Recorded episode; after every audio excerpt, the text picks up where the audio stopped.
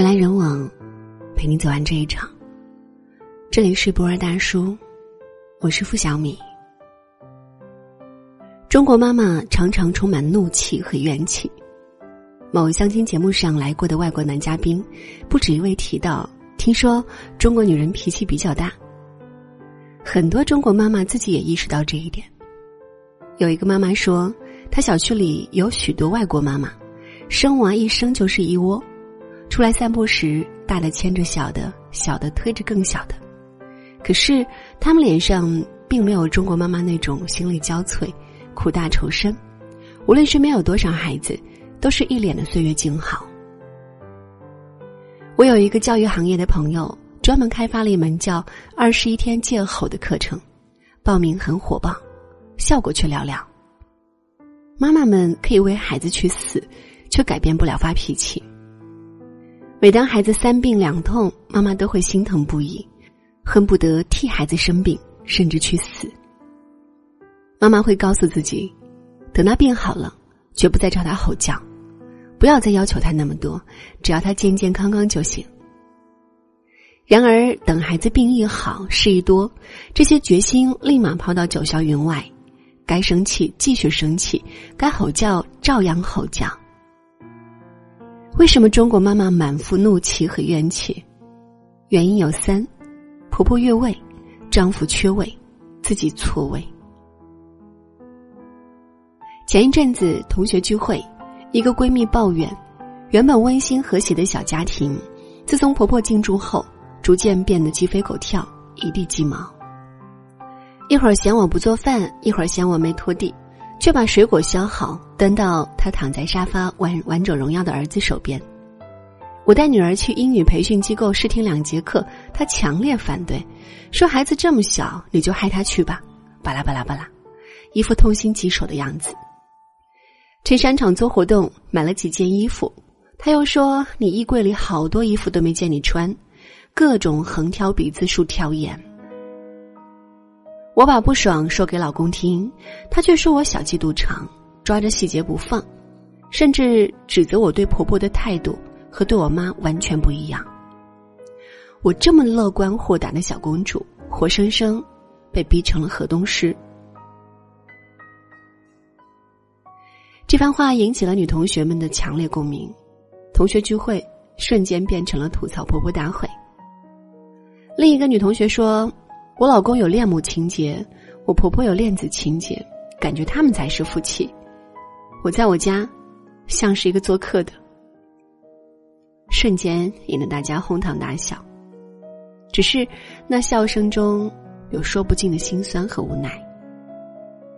一个大家庭是由多个子系统组成的，幸福的家庭核心通常是丈夫和妻子，次级是子女，再次是双方父母。兄弟姐妹的家庭，家庭不睦的最常见原因就是婆婆越位，没有界限感的婆婆，巨婴癌细胞扩散的丈夫，一个家庭只要有这两种人，必然一团浆糊。我相信每一个婆婆的每一次越位都没有恶意，都是为了儿孙好，只是这社会变化太快，他们实在跟不上。媳妇们。秉持的是互联网时代的三观，婆婆们很多却停留在农业时代。婆媳之间的人生观念、生活习惯、教育方式存在巨大鸿沟，意见分歧成为常态。这时候，丈夫如果不是双面胶，而是搅屎棍，那本就乌云阵阵的家庭必将狂风大作，电闪雷鸣。与婆婆越位形成鲜明对比的是丈夫缺位。我写过一篇文章，《中国女人四不幸》，当妈是择偶，保姆是妻子，丧偶是育儿，守寡是婚姻，说的就是家庭中丈夫的缺位，父亲的缺位。有一类男人在老婆面前当起了影帝，动不动就贤妻良母玩消失，不管是应酬还是娱乐。或者跟三五朋友喝酒打牌，反正隔三差五总有下班不回家的理由，家沦为了旅馆。这种男人跟朋友谈笑风生、殷勤热情，跟老婆却无言以对、冷若冰霜。有点矛盾就变脸，出现问题就逃避，顾左右而言他，不接电话，信息也不回，别说卿卿我我，话都说不了几句。好不容易回到家，一脸冷漠的表情，一口冰冷的话语，一副不理不睬的态度。你好心好意的问他，他说烦。在这种男人的冷暴力之下，很多乐观开朗的好姑娘都快患上抑郁症。不合格的丈夫，通常也是不称职的父亲。很多女人当了妈之后，突然领悟了什么是父爱如山，山一般就待在那儿啥也不干。很多爸爸每天回到家就是喊累，除了吃饭就是葛优躺，帮孩子洗澡的是妈，辅导孩子功课的是妈。带孩子看病的是妈，妈妈自己生病了，还要拖着病体给孩子做饭。妈生妈养，爹虽生犹死。有的爸爸在教养孩子方面像个癞蛤蟆，戳一下蹦一下，不戳不动。有时被逼狠了，只好去陪伴孩子，但真正的注意力永远都在手机上。明明花了时间和孩子在一起，孩子。却根本没有体会到高质量陪伴。还有些爸爸上个班就觉得自己特伟大，每个月按时交钱就觉得尽到了责任。老婆不是家务养娃机器，老公也不是赚钱机器，一张工资卡就可以解决所有问题吗？中国妈妈已经走向社会，而中国爸爸却没有回归家庭。社会需要妈妈做职场女性，但是。家庭需要妈妈做全职太太。妈妈既要满足 GDP 需求，又要完成男人们骨子里对传统女性的认知。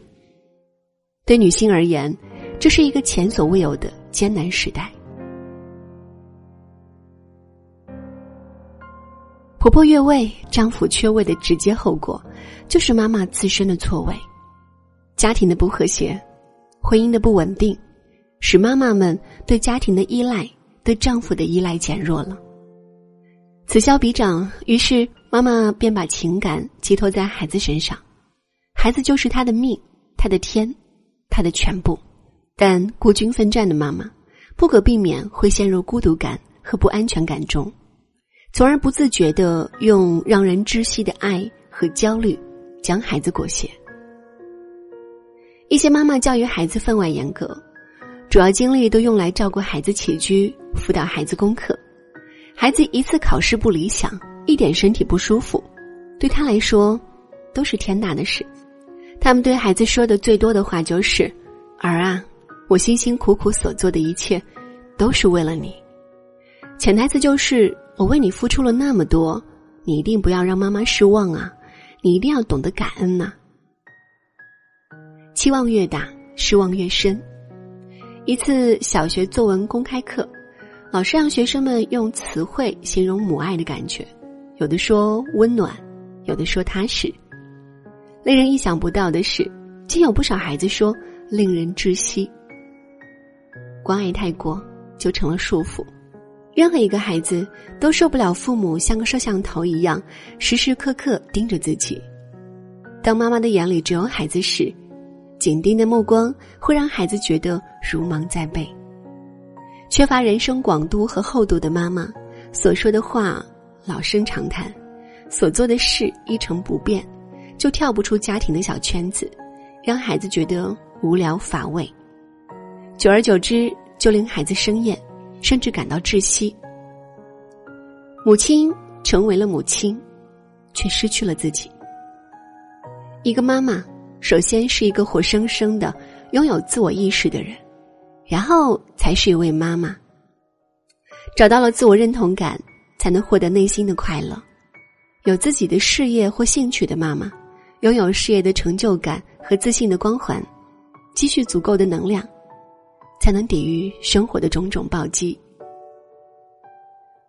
每个妈妈都希望孩子拥有幸福人生，却很少有人问问自己。现在幸福吗？台湾心灵作家黄世文说：“只要活出你自己要给孩子的典范，孩子自然会成长为他们所看见的人。妈妈幸福了，孩子就幸福；妈妈做自己，孩子就能做自己。问题在于，妈妈何曾不想潇洒做自己呢？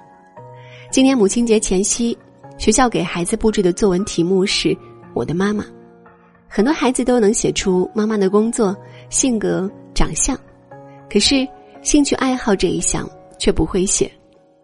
孩子们都不知道妈妈爱好什么，甚至有个孩子写：“我妈妈的爱好是做家务。”稚嫩的文字。一下戳痛当妈的心。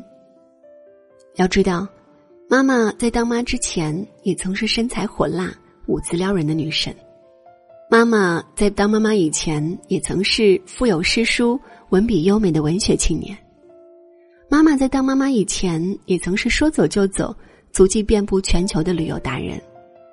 可当妈妈以后，就变成了围绕工作转、灶台转和孩子转的三维女人。这与其说是妈妈的选择，不如说是现实的逼迫。妈妈做自己有一个重要前提：婆婆正位，丈夫归位。这个社会对爸爸的要求太低了，好像赚个钱，偶尔陪孩子玩一下，不出轨，不夜不归宿，就是好爸爸。而妈妈呢，简直是全能。今天的中国对妈妈要求十项全能，对爸爸只是重在参合。如果爸爸能把花在酒局、牌局、游戏、手机上的时间，用来给妈妈搭一把手，那么妈妈们的怒气和怨气就能消散一大半。让丈夫归位，不能只靠妻子的呐喊，因为妻子的一声声呐喊会被丈夫理解为一次次抱怨，其结果只能造成夫妻之间更大的隔阂和仇视。教育学者孙云晓有一次打的，司机问他是什么职业，他说研究儿童教育的。没想到司机一副惋惜的样子，唉，一个大老爷们儿研究什么儿童啊？那还不是女人的事儿。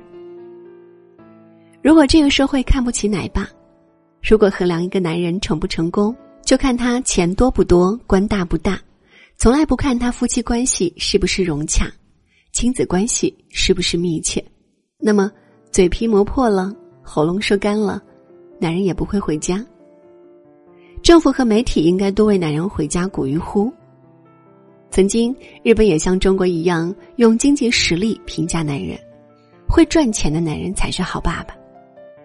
很多日本男人下了班不敢回家，因为下班就回家会被老婆看不起，说明你没有交际、没本事。他们会去居酒屋喝几杯，侃大山。然后醉醺醺的回家，这样老婆会觉得他很能干。今天，风气完全变了，奶爸在日本成为新宠，参与家务的男人备受欢迎。日本的改变是如何发生的？这源于日本厚生劳动省的大力倡导。日本政府洞察到父教缺失对下一代和全民族的危害，鼓励爸爸参与家庭事务。宣扬育儿的男人很棒，做家务是很了不起的事情。日本的经验值得借鉴。更而言之，一个幸福的家庭必须是一个边界清晰、职责分明的家庭。每个家庭成员都能扮演好自己的角色，丈夫是丈夫，妻子是妻子，孩子是孩子，公婆是公婆，各自干好分内的事，绝不越俎代庖。也不敷衍搪塞，关系简单了，问题就少了。人来人往，陪你走完这一场。这里是博尔大叔，我是付小米。今天就陪你到这儿，喜欢我们的分享，也请在文末点赞或者转发到朋友圈。晚安。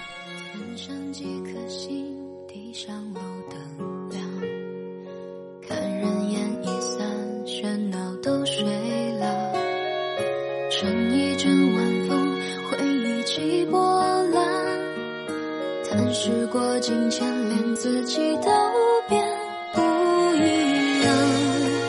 随缘分到哪是哪儿，常怀对因果，那就学着看淡，不纠缠。到如今。虽然老。的朋友没有几人还